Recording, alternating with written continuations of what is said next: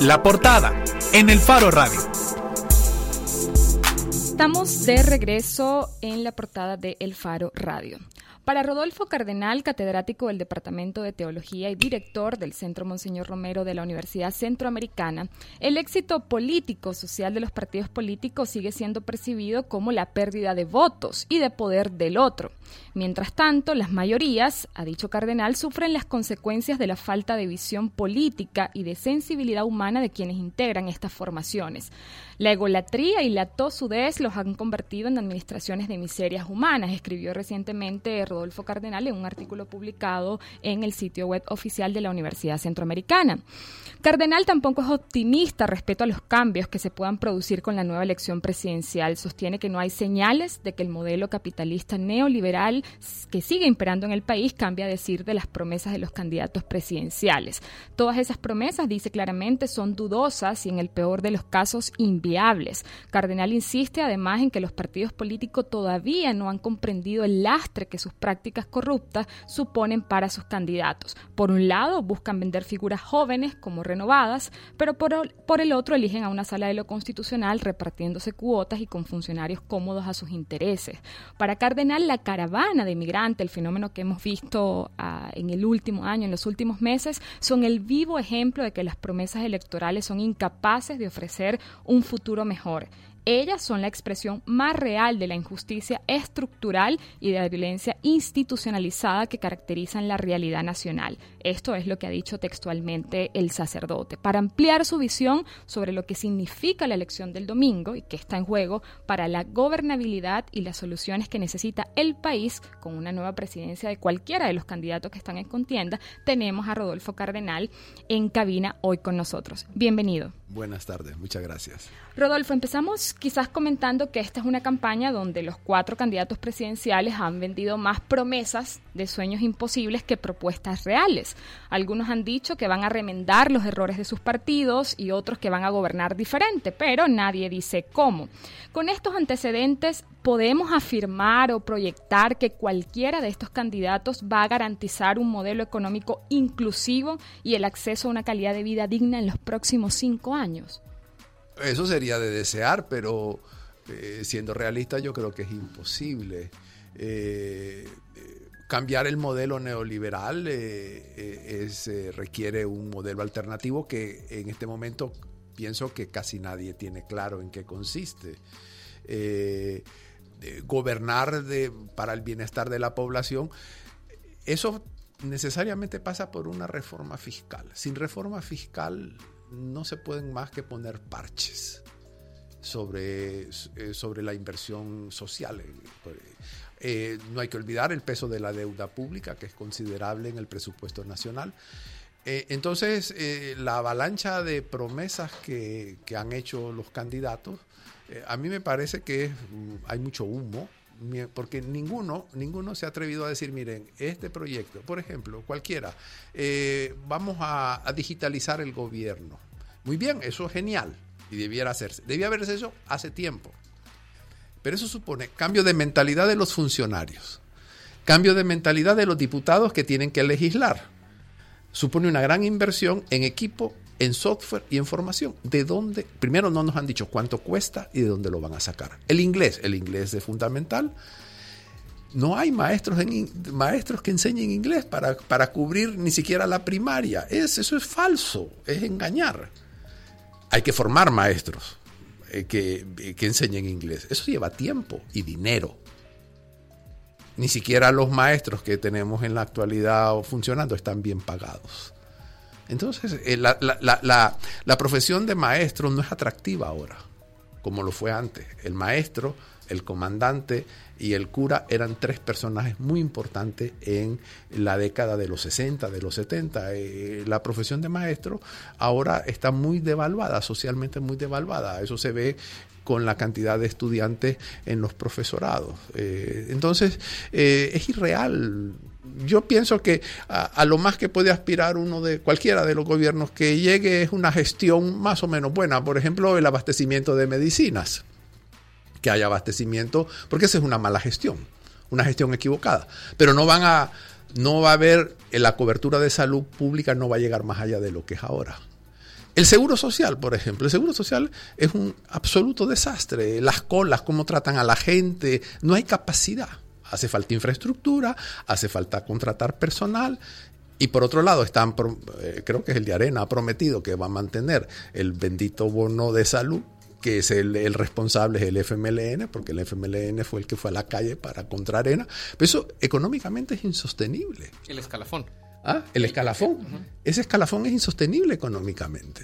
Y hace agravio comparativo, porque solo el sector salud lo tiene. Entonces, eh, yo diría que la, situ la, situación es sumamente complicada y lo más sensato es decirle a la gente, miren, la situación es muy complicada económicamente hablando, por falta de recursos, por falta de dinero, y yo lo que me puedo comprometer es a luchar para ver qué se puede hacer para mejorar un poquito. Rodolfo, pero eh, una campaña como esa que usted sugería en, al final de su respuesta, eh, o sea, sería, no sería atractiva. No me imagino yo a ningún candidato o ningún partido yendo con una campaña de tan bajas expectativas. Entonces, mi pregunta más bien va de quién es la culpa que tengamos campañas que sigan ofreciendo el cielo y la tierra eh, cuando ni siquiera tenemos para lo de la tierra. Pues, ¿es culpa de, de los partidos y de los candidatos o es culpa de la ciudadanía que se deja seguir encantando más o menos por, eh, por, ese, eh, por ese canto de, de, de flauta, digamos? Bueno, esa, esa, pregunta es interesante porque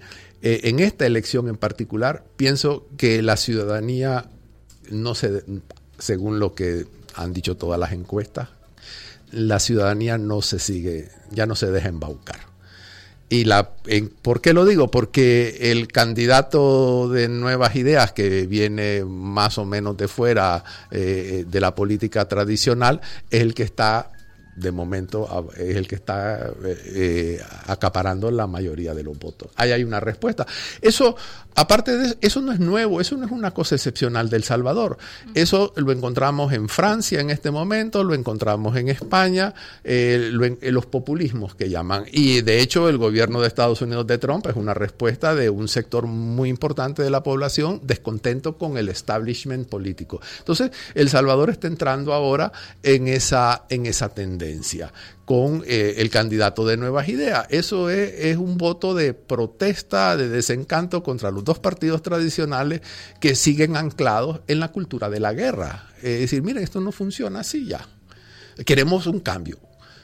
Eso es lo que me interpreto yo. Eh, quieren un cambio, a ver si el cambio, por casualidad, trae algo nuevo. ¿Qué opina mejore. usted de la figura de, de, Nayib Bukele? Bueno, eso, que ha sabido captar ese descontento, que ni el FMLN ni Arena han sido capaces de darse cuenta que la sociedad había cambiado, que las expectativas han cambiado, que la realidad ha cambiado y por lo tanto la manera de hacer política tiene que cambiar. Pero estos siguen haciendo política como hace 20 años, hace 30 años. ¿Y cree que Bukele fomenta un cambio en esa forma de hacer política? Es, pienso que ofrece una posibilidad, si yo interpreto bien, puedo, equivocarme, si interpreto bien, ofrece una posibilidad de un cambio, de algo distinto.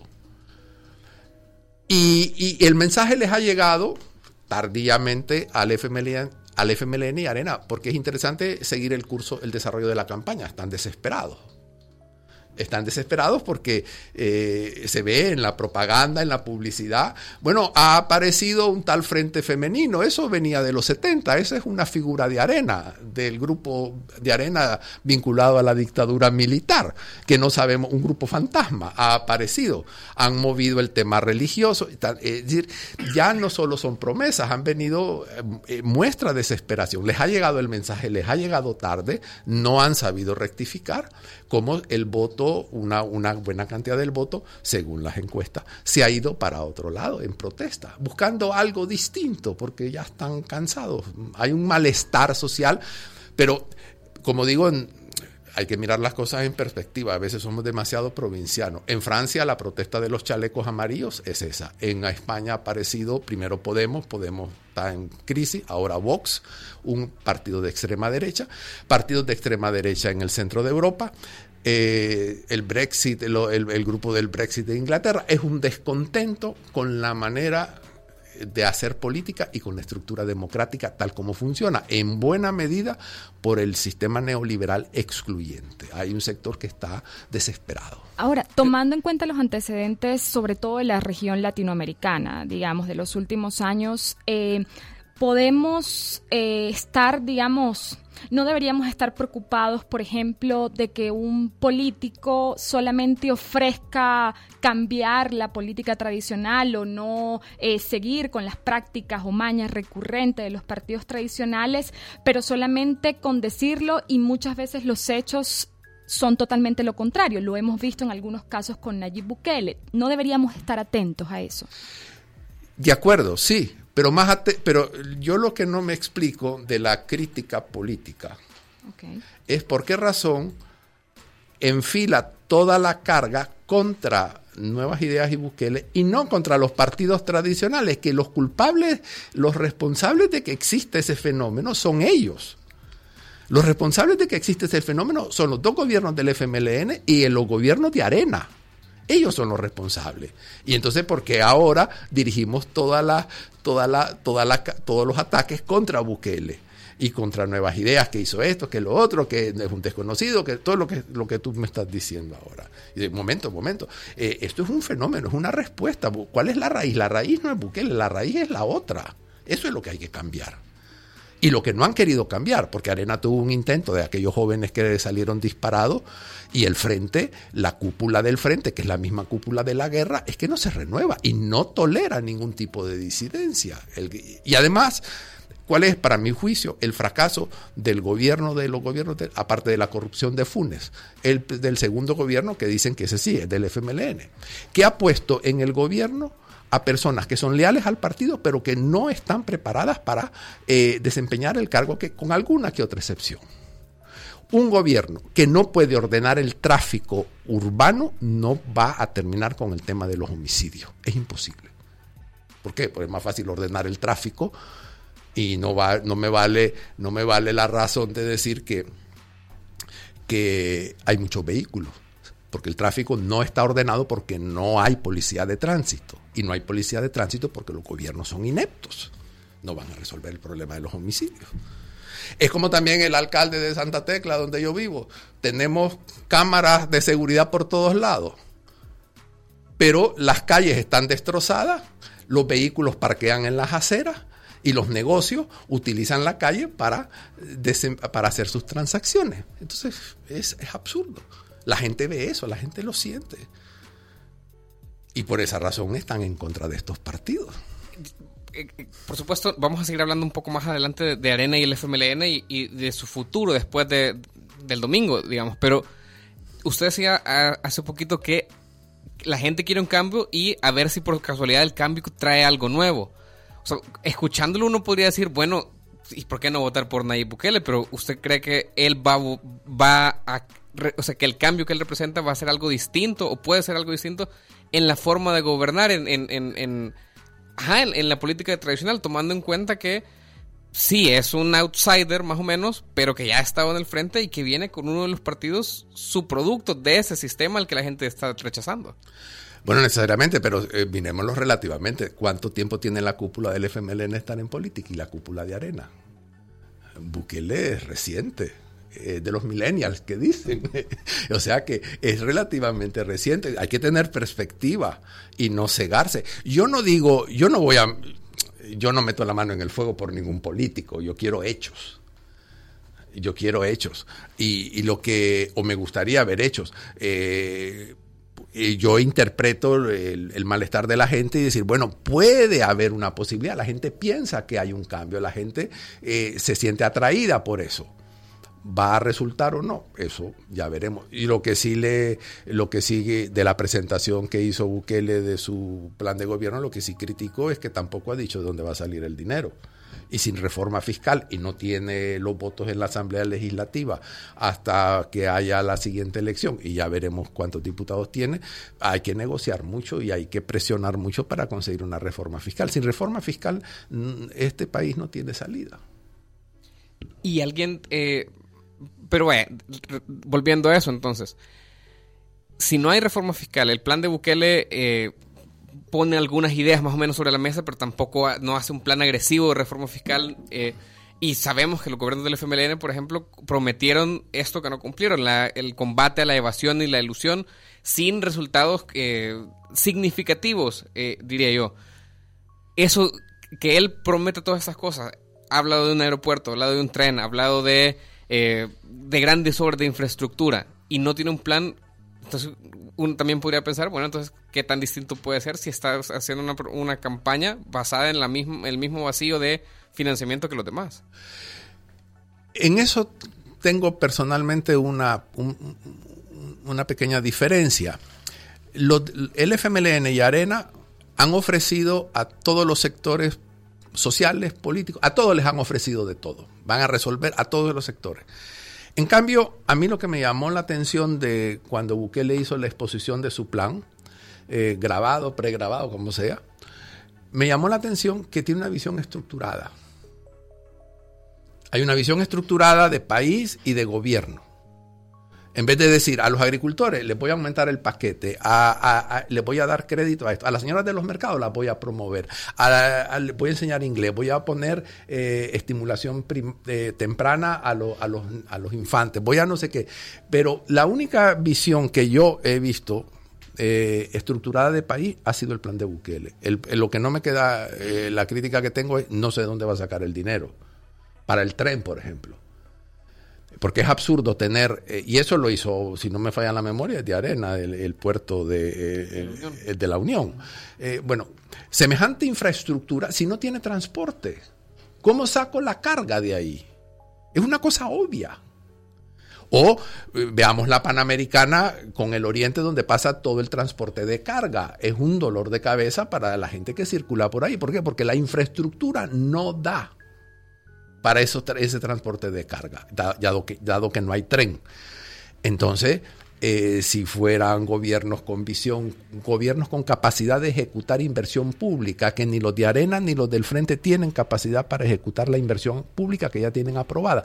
Eh, esa infraestructura hubiera mejorado. Si el país tuviese mejor infraestructura, la economía estaría más, eh, tenía, tendría más dinamismo. Eso, eso es culpa de todos, de Arena. Y entonces, el otro ofrece, puede, puede ser, y bueno, la gente hace una apuesta un poco eh, tratando de concluir a partir de lo que usted está comentando, uno creería que estaría de acuerdo con hacer una crítica mucho más fuerte, ¿verdad? Que se vea plasmada, por ejemplo, el domingo en contra de los partidos tradicionales y que se le pueda dar un voto de confianza a Nayib Bukele. Lo que va a pasar si es que la, se cumple la predicción de las encuestas es un voto de confianza a Nayib Bukele. Si lo desperdicia, ese es su final de político, ¿no? El final de, su carrera política. Y ¿Qué va a venir después? No lo sé, ya veremos. Y el, el, vaya, pero el argumento más, más eh, conocido o más común entre la gente que va a votar por Bukele es justamente este, el hartazgo, el descontento. En Guatemala, en un contexto eh, diferente, pero eh, similar en, en el que hay presidentes acusados de corrupción, la ciudadanía también salió a darle un voto de, castigo casi y salió Jimmy Morales, que ha hecho lo que ha hecho en Guatemala. ¿No es ese también un, un, espejo en el que mirarse para El Salvador? Sin duda, sin duda, eh, puede fracasar y puede salir, puede, puede ser una decepción enorme. Pero ¿quién me garantiza a mí que Callejas o Hugo Martínez no van a, no van a hacer más de lo mismo? ¿Cómo me lo garantizan a mí? Nadie me lo puede garantizar. Y yo, eso sí, ya los conozco porque conozco los partidos. Porque conozco los partidos. Entonces, eh, ahí, está, ahí, ahí está la apuesta de lo diferente. Y ese es el, éxito que tiene el outsider. El futuro de ese partido va a depender de la gestión y de lo que haga. Puede ser que si sea efímero, puede ser. Aunque uno podría decir que también conocemos a Gana, pues. Aunque usted lo menciona a Bukele como el candidato de Nuevas Ideas, aunque Nuevas Ideas no va en la papeleta. Sí, porque Gana es un vehículo nada más. En eso, no, en, eso, en, eso, en eso yo lo tengo bastante claro. Gana es un vehículo porque cuando se vieron cómo crecía Bukele, a, mí me queda claro cómo le fueron entorpeciendo institucionalmente eh, para que el partido no se inscribiera, cómo anularon, a mi juicio, hasta donde yo entiendo, arbitrariamente el cambio democrático y al final Gana es un vehículo. Y Gana yo creo que lo sabe. Y con los antecedentes que hemos tenido, podemos pensar que realmente un presidente puede gobernar distanciándose completamente del partido que lo llevó a la presidencia, independientemente de eh, digamos, de los antecedentes que ya comentaba, eh, de que pudo haber un bloqueo en contra de la candidatura de Bukele. Pero más allá de eso, en este país se puede gobernar, o sea, alguien puede gobernar sin hacer ningún tipo de acuerdo o negociación con su partido. Depende del tipo de negociación. Del depende del tipo de negociación. Eso yo desconozco exactamente, pero a mí me queda claro que gana es un vehículo, que el, grueso del el grueso del, gobierno de Bukele, si es que llega a la presidencia, no va a salir de gana, va a salir de su gente. Puede ser más o menos acertado, no, eso es otro tema, pero no va a salir de gana. Eso es lo que han vendido Arena, la propaganda de Arena y el Frente para quitarle votos, para desprestigiarlo. Es una, es un, pero además hay otra cosa curiosa. Eh, la campaña contra Bukele y contra Gana ha sido fuerte, y sobre todo la campaña contra Bukele personalmente, pero se les ha revertido. Porque en vez de quitar votos, por lo menos no le ha quitado votos, por lo, hasta el final, hasta, por lo menos hasta la última encuesta. La gente está más decidida todavía. Entonces se han equivocado, se han equivocado en, esos ataques, me parece a mí.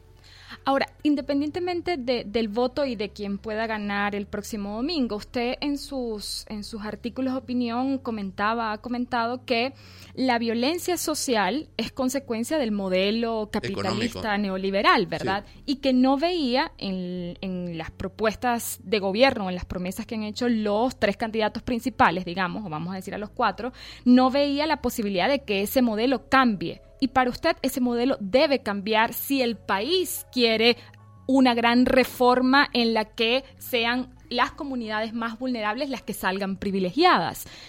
Si eso es así, entonces estaríamos ante algo que no va a pasar y ni va a ocurrir, que es el verdadero cambio.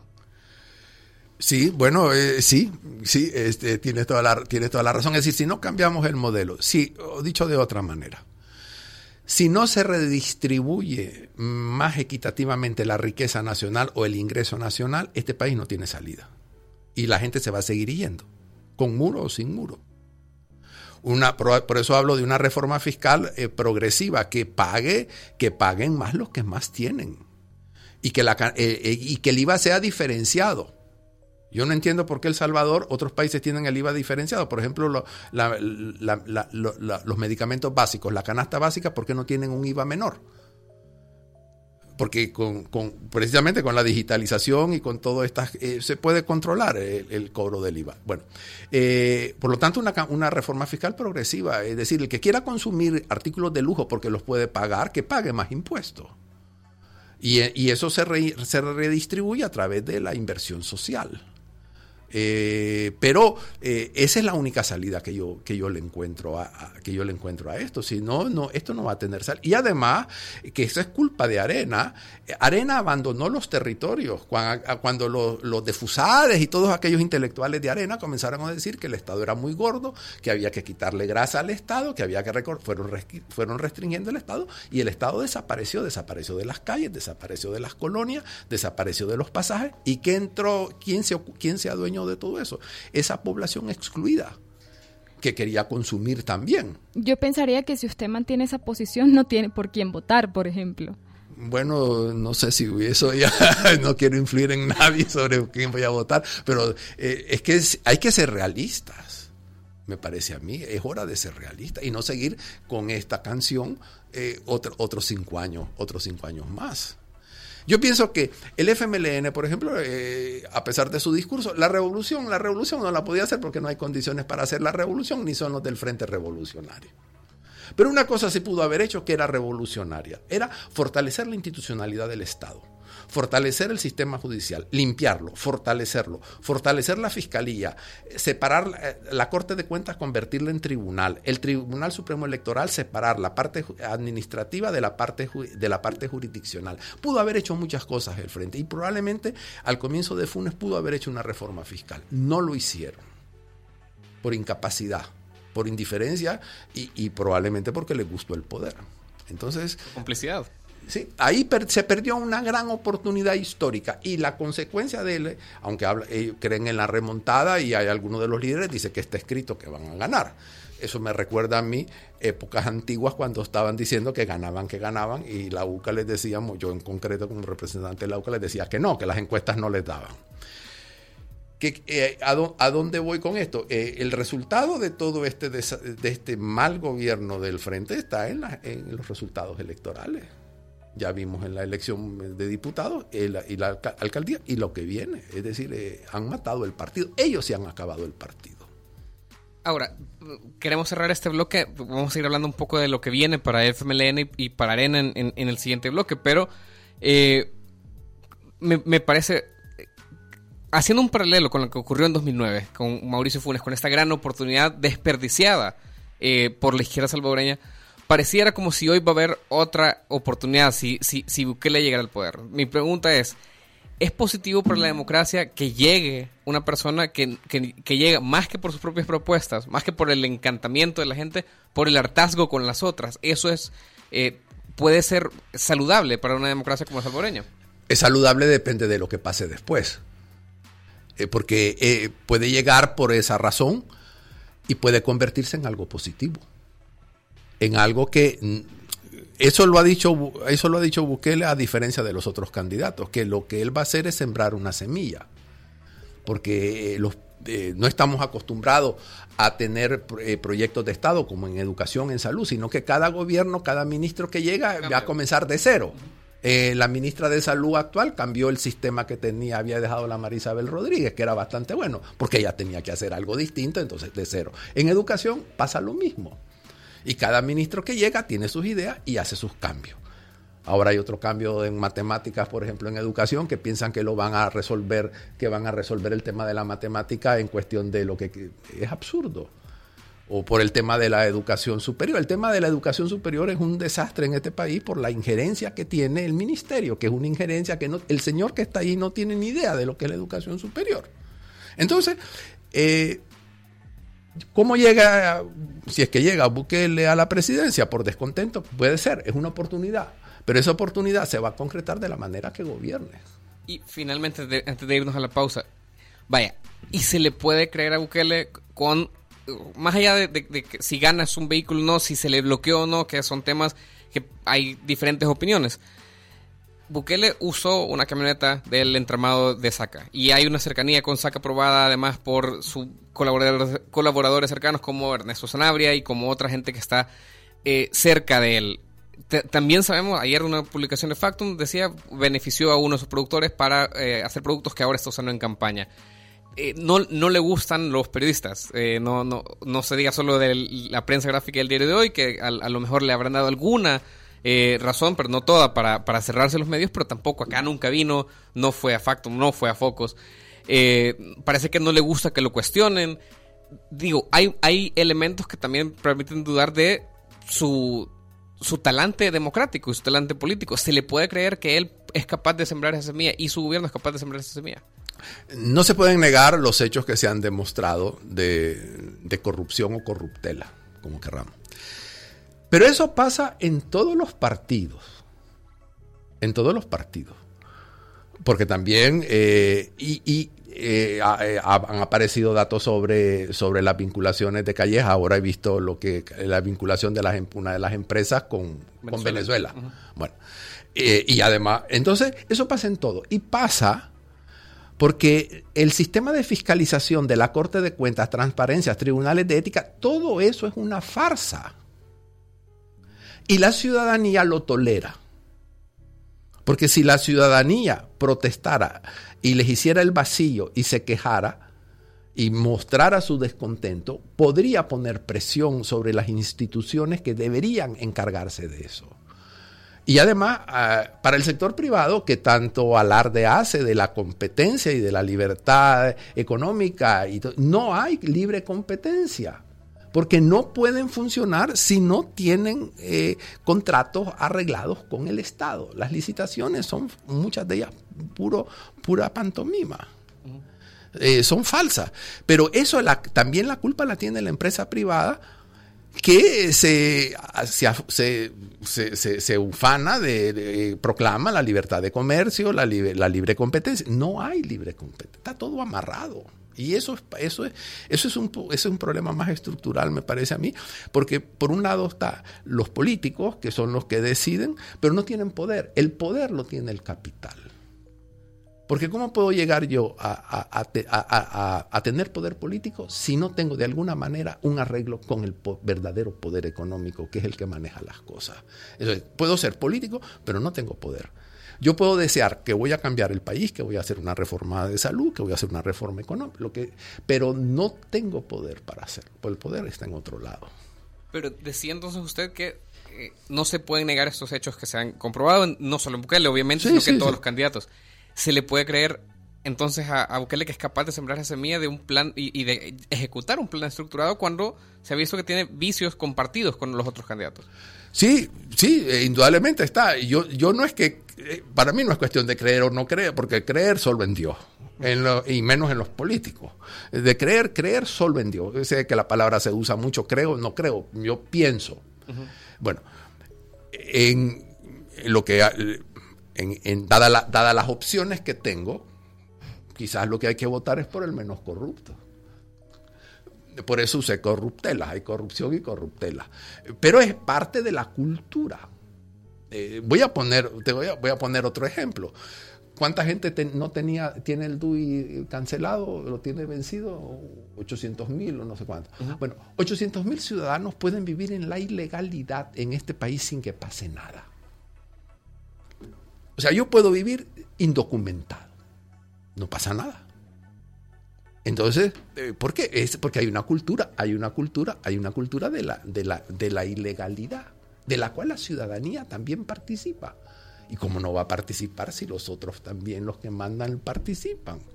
Entonces, eh, tiene que ser un trabajo conjunto de la población, de la ciudadanía, con los políticos. Y, y, si mucho de lo que pasa pasa es porque la ciudadanía, la ciudadanía se queda pasiva y se calla. Antes de irnos a la pausa, Rodolfo, antes de la elección que tuvimos en marzo hubo mucho debate sobre un tema que prácticamente ha estado ausente en esta campaña, que es el voto nulo. Usted escribió un artículo en febrero del año pasado en el que aseguraba esto. La propaganda y la intelectualidad del orden establecido insisten en que el voto tiene sentido en sí mismo, prescindiendo de las circunstancias.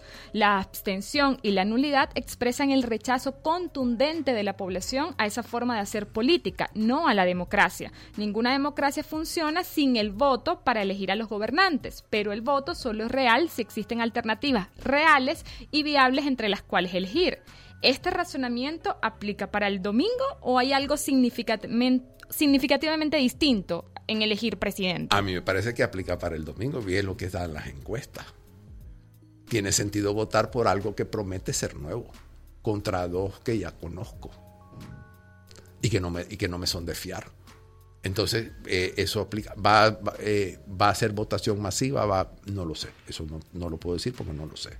No sería, digamos, pensando, a ver, no sería más, no aplicaría mejor una sociedad consciente si, por ejemplo, se abstiene masivamente eh, y de alguna manera el voto que hay no legitima al candidato porque es una porción mínima, digamos, del electorado o la población ante esta situación que venimos hablando? Sí, esa es una opción. Eh, de hecho, en, la, en las grandes democracias, eh, la tendencia, por lo que observo, la tendencia es a, bastante abstención y deciden solo unos pocos. No lo sé, puede ser, yo no, no, te, no, puedo responder porque no lo sé. La gente me parece que sí, los que van a votar, eh, van a votar por Bukele, van a votar pues, en esa línea, es decir, piensan que, les, que eso es una alternativa. Otra vez, va a resultar esa alternativa? Esa es la gran incógnita, ese es el gran desafío que tienen. Bueno, de hecho lo tienen los tres partidos. A ver cómo cumplen lo que han prometido. Y, todo, lo que han prometido. ¿verdad? Porque eh, eso, eso eh, por ejemplo, eso mejorar el salario de los policías, armarlos de mejor manera. Eso es correcto, eso está bien. Pero eh, ¿de dónde? Sí, además quitando impuestos. Pues sí, eh, pues sí, y quitando impuestos, es correcto. ¿De dónde?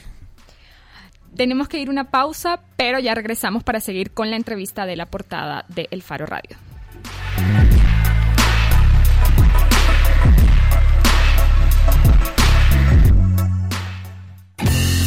Estás escuchando 105.3 Hacemos las cosas como nadie más puede hacerlas y así hemos asegurado nuestro éxito. Somos la aseguradora número uno en El Salvador por más de 22 años. Los líderes siempre buscan la forma. CISA sí paga. Soy excavadora ciudadana porque necesitamos medios independientes que vigilen a los poderosos. Soy excavador ciudadano porque apoyo a que se destapen casos de corrupción de los funcionarios públicos. Soy excavadora ciudadana porque creo que el buen periodismo contribuye a construir mejores democracias.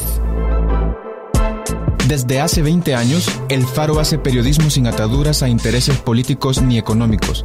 Y necesitamos tu apoyo para seguir, para crecer, para incomodar más. Únete a la excavación ciudadana y ayúdanos a hacer más periodismo investigativo. Entra a excavación.elfaro.net. El Faro, 20 años haciendo periodismo independiente. Piensa construir, piensa en calidad. Piensa en Megablock. Para decorar, ampliar o construir, en Megablock encontrará los mejores productos de concreto al precio justo. Desde adoquines con tecnología bicapa hasta bloques estructurales. No lo piense más y llame al 2523-2300. Mega calidad, mega servicio, mega economía, mega en todo. Hacemos las cosas como nadie más puede hacerlas y así hemos asegurado nuestro éxito. Somos la aseguradora número uno en El Salvador por más de 22 años. Los líderes siempre buscan la forma. CISA sí paga. Estamos de regreso en el Faro Radio y estamos platicando con Rodolfo Cardenal de eh, la UCA. A ver, eh, nos íbamos hablando un poco de eh, las posibilidades de para, para el domingo, de, de, de, cuáles son las razones de ese gran apoyo que ha, mostrado Bukele en todas las encuestas. Y usted nos, terminamos el bloque anterior diciendo una cosa, que usted cree que es válido eh, votar por el menos malo, el menos corrupto. Se lo digo por eso, porque muchas de las encuestas también lo que han planteado es que hay un gran porcentaje de, indecisos, es decir, hay un gran porcentaje de salvadoreños que a lo mejor escuchando este programa o están eh, esperando que llegue el domingo y todavía no tienen una decisión clara sobre qué es lo que van a ir a hacer. ¿Usted eh, respaldaría esa, esa, afirmación? ¿Es válido votar por, por el menos malo? En moral, en moral hay un principio que en este país no se, se desconoce y los que predican de moral no lo, no lo enseñan, que entre dos males tengo que escoger el menos malo. O sea, yo tengo dos males. Las dos opciones son malas. Pero tengo que escoger. O las cuatro en este caso. O las cuatro en este caso, pero tengo que escoger. Bueno, pues escojo. Si tengo que escoger forzosamente, escojo por la menos mala. En moral, eso es lo aceptable. Entonces, si las cuatro candidaturas me parecen igualmente malas, pues votar por el menos malo. Ahora, siempre ha habido indecisos, siempre hay el voto duro y el voto que varía. Eh, ese voto puede decidir la elección. En este caso no sé, yo en este caso no, no puedo decir porque no desconozco. ¿Y el menos malo no es Josué Alvarado? Bueno, no lo sé, yo que no me quiero pronunciar, la verdad, pero obviamente... Se, lo digo como, broma porque es, eh, eh, digamos que es el único que no le sabemos que haya recibido sobresueldos o que haya hecho algún acto... Bueno, pero no se puede improvisar un partido, ni, se puede uno lanzar a la política. Son casos muy, muy extraordinarios de la nada crear una candidatura. ¿no? Bien, Rodolfo, entonces hablemos un poco de qué es lo que va a ocurrir después del domingo. Hemos hablado mucho de lo, de lo que vamos a ir a hacer de lo que van a hacer los salvadoreños el domingo, pero después del domingo hay un reto para cualquiera de los dos partidos grandes que, que si las encuestas se cumplen al menos uno de los dos partidos grandes no va a pasar a la segunda vuelta o a una eventual segunda vuelta. Arena y el FMLN.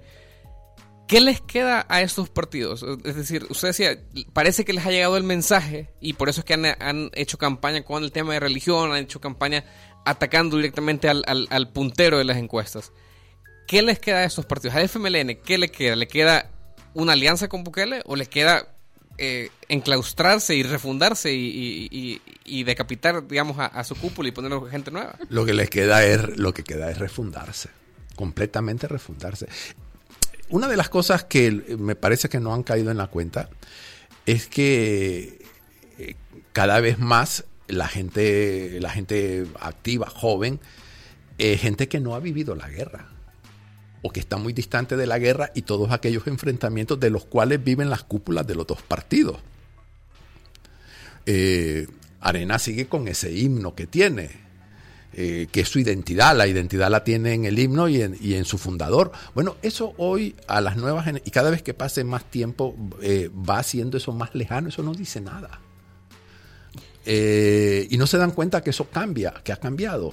O lo mismo no se han caído en la cuenta del papel de las redes sociales, aunque yo soy crítico de las redes sociales, pero tienen, su poder, tienen su dinámica y mueven. No se han dado cuenta de que el, el papel de las redes sociales, no solo aquí, sino en otros países, para mover la opinión pública no han caído en la cuenta de eso, no quieren caer en la, en la cuenta de eso. Eh, un, caso curioso es Arena insiste en el tema de la territorialidad, porque no sé por qué, pero ya veremos cómo le sale el, tema de la, territorial, de la territorialidad. O, por ejemplo, eh, a mí siempre me ha llamado la atención. Eh, ¿Por qué las campañas políticas son tan largas aquí? Países con mucho mayor territorio que El Salvador, con mucha mayor población, una campaña política a duras penas dura un mes y se tienen elecciones tranquilamente y no pasa nada. Pero aquí necesitamos, bueno, aquí hemos estado en campaña desde después de, que terminó la elección de diputados, eh, hemos estado en la campaña presidencial y ahí es donde se ve la inutilidad del Tribunal Supremo Electoral, que lo ha permitido. Y lo ha permitido la ciudadanía y lo ha permitido el gobierno, lo hemos permitido todo. Menos mal que ya se terminó hasta la siguiente elección que comienza dentro de un año. Porque así es, vamos de elección en elección. Entonces, eh, tienen que refundarse. ¿Y cree que es posible que se Posible es posible, si quieren. Posible es posible, si quieren. Pero tenemos antecedentes en la elección después del 4 de marzo, por ejemplo, no pasó absolutamente nada en la yo, yo por ejemplo, yo por ejemplo no entiendo, yo por ejemplo no entiendo de la dirección del FMLN cómo apoya un gobierno como el de Venezuela y cómo apoya un gobierno de Nicaragua. No lo entiendo. Y por otro lado, son muy modernos, dicen, pero es que no lo entiendo. Entonces, si no se refundan y esas eh, no, no, se abren, eh, es que no tienen futuro. Y cada vez tienen menos futuro como partido. El otro día alguien me comentaba y decía que la izquierda amplia, así lo llamó, debía de alguna manera activarse, ¿verdad? A raíz de, de este escenario, de los posibles escenarios a partir del 3. ¿Hay actores realmente de una izquierda más allá del FMLN? Yo pienso que sí. Mira, en este país abogar por reforma fiscal, por un reparto más equitativo del ingreso nacional, eso es ser de izquierda. En este país ser de izquierda es decir, miren, se acaba la cuota, el reparto de cuotas. La, elección del fiscal y la aprobación del presupuesto fue una vulgar negociación debajo de la mesa. Todo eso de la, eso que, ese montaje que hacen de entrevistar a los candidatos, eso es pura paja, eso se lo deberían ahorrar. Ahorrarían tiempo y dinero público. Porque la verdad es que al final negocian. Negocian poder. Así funciona. Entonces seamos más sinceros y hablemoslo claro. Entonces, tienen que caer en la cuenta que esto no, esto no, eh, esto no, no, no, no, funciona de esa manera, que hay que refundarse. Si el FMLN pierde el domingo o una segunda vuelta y no hay ningún tipo de renovación ni de reestructuración, ah, no lo sé, yo no, soy, yo no soy del frente, pero, pero lo que no, pero lo quiero decir, a partir de lo que de lo que vemos, por ejemplo, hay gente que pregunta si se puede llegar a dar el hecho de que el FMLN desaparezca del espectro político, si es posible a corto plazo. No lo sé, pero como te digo, ser de izquierda en este país no necesariamente, hay muchas cosas que son, como he estado enumerando antes, eso sí, eso es ser de izquierda en este país. Y hasta cierto punto, si se lo decís a la NEP y se lo decís a los de y se lo decía a eso, es revolucionario. Mm, el etiqueta me da lo mismo, pero eso sería fortalecer la institucionalidad del país y hacer un, acortar la brecha entre los que acaparan el pequeño grupo que acapara la mayor parte del ingreso nacional y la inmensa mayor parte de la gente que no tiene, eh, que a duras penas le llega del ingreso nacional. Y por eso se van. Por eso se van del país. A mí me extraña que ninguno de los candidatos, el tema de las caravanas y los migrantes, eso no aparece en ninguna parte. Y, o dicho de otra manera, quien ha sido eh, uno de los factores que ha hecho posible, si yo entiendo algo, la dolarización son las remesas de la gente que se ha ido. Entonces es injusto, los expulsamos y después podemos vivir del dólar gracias a ellos. O sea, es todo contradictorio. Entonces, eh, yo creo que sí, que hay futuro, pero tienen que cambiar el planteamiento. No pueden seguir como están. La lógica indicaría, Rodolfo, que si en, en un evento de segunda vuelta y pasan Bukele y Calleja, que el votante del frente se movería eh, hacia su ex militante, hacia, hacia Bukele. Eh, usted ve, ve, otro escenario posible. O sea, se ha hablado incluso de, eh, de, la posibilidad de que Arena y el Frente tuvieran una alianza. Sabemos que lo han hecho a nivel legislativo, pero a nivel presidencial sería inédito. Eso, eso entra, digamos, dentro de las, de las configuraciones posibles del, del, de los escenarios que vamos a ver. Es posible y a mí no me sorprendería por la, por la cólera que le daría perder de esa manera. ¿no? Eh, a mí no me extrañaría. O dejar, eh, eh, es probable sí que, o dejar en libertad el voto, pero a mí no me extrañaría, es posible, es posible. aquí, como suelen decir ellos, lo cual no es ético, en política nada está escrito en piedra. Pero la ética sí, la ética, y, muchos de ellos son muy cristianos, de Biblia en la mano, y, muy católicos, y etcétera. Pero a la hora de, de, negociar poder y eso, es que el poder, el poder, el poder corrompe. Y por eso el poder eh, necesita, necesita controles. Y eso es a lo que se resiste. ¿Y qué debería hacer el frente para ser, digamos, coherente con la izquierda, con lo que es la ética de la izquierda en una eventual segunda vuelta? ¿Eso debería apoyar a Bukele? Pues lo más, lo más, quizás lo más digno es dejar al, dejar al votante libre y decir que voten por quien quieran. Dignamente, para ser elegante, hay reconocer que los han derrotado y decir, mire, voten por quien quieran, ¿no? Si Arena gana el domingo en una segunda vuelta, ¿qué va a pasar? ¿Podemos esperar cambios o podemos esperar que se remarque el modelo capitalista neoliberal o el partido verdaderamente va a tomar eso como, bueno, te estoy dando un espaldarazo para que trates de cambiar los errores cometidos? Que vaya a cambiar el país mucho, no lo pienso. Quizás, quizás viendo otras experiencias anteriores, quizás eh, mejore un poquito la gestión, la gestión pública. Porque si algo bueno tienen, han tenido, para hablar de lo que conozco, si algo bueno han tenido los gobiernos de arena, es que suelen ser, eh, ponen en, en los puestos de decisión gente, gente que sabe, que sabe de gestión y que sabe administrar. Y eso se nota en la administración pública. En cambio, la izquierda toda la izquierda, no solo la salvadoreña, la izquierda tiende a pensar que controlar es gobernar. Y entonces ponen controles, control para esto, control para lo otro. Eh, eh, y, por ejemplo, el CA4, el CA4, eso se terminó porque les parece, eh, les parece que pierden el control. Entonces, todo esto de lo que llaman la burocracia, el exceso de burocracia, así piensa la izquierda que es gobernar. Arena en eso es más flexible y facilita más las cosas. Puede ser que vaya por ahí, pero el gran problema que tiene un gobierno de arena es que no tiene dinero para hacer lo que dice que quiere hacer. Y dice que confía en, el, en que va a contar con el apoyo del sector privado eso ya lo quisiera ver yo. Porque el sector privado algo da, pero el país necesita mucho más de lo que el sector privado está voluntariamente dispuesto a dar. Hay que subir los impuestos.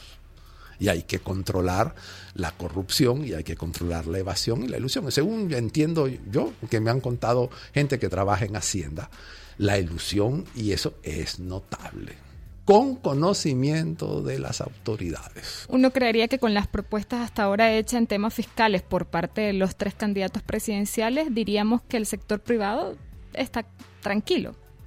¿Con cualquiera de los tres? Ajá. Yo creo que Bukele lo pone nervioso. Bukele lo pone nervioso. Y con el frente no, no, no, no sé, yo creo que no tendrían ¿Y nervioso cree usted por lo que tienen las propuestas o porque es alguien que podría retarlos y... Por lo impredecible, quizás por lo impredecible.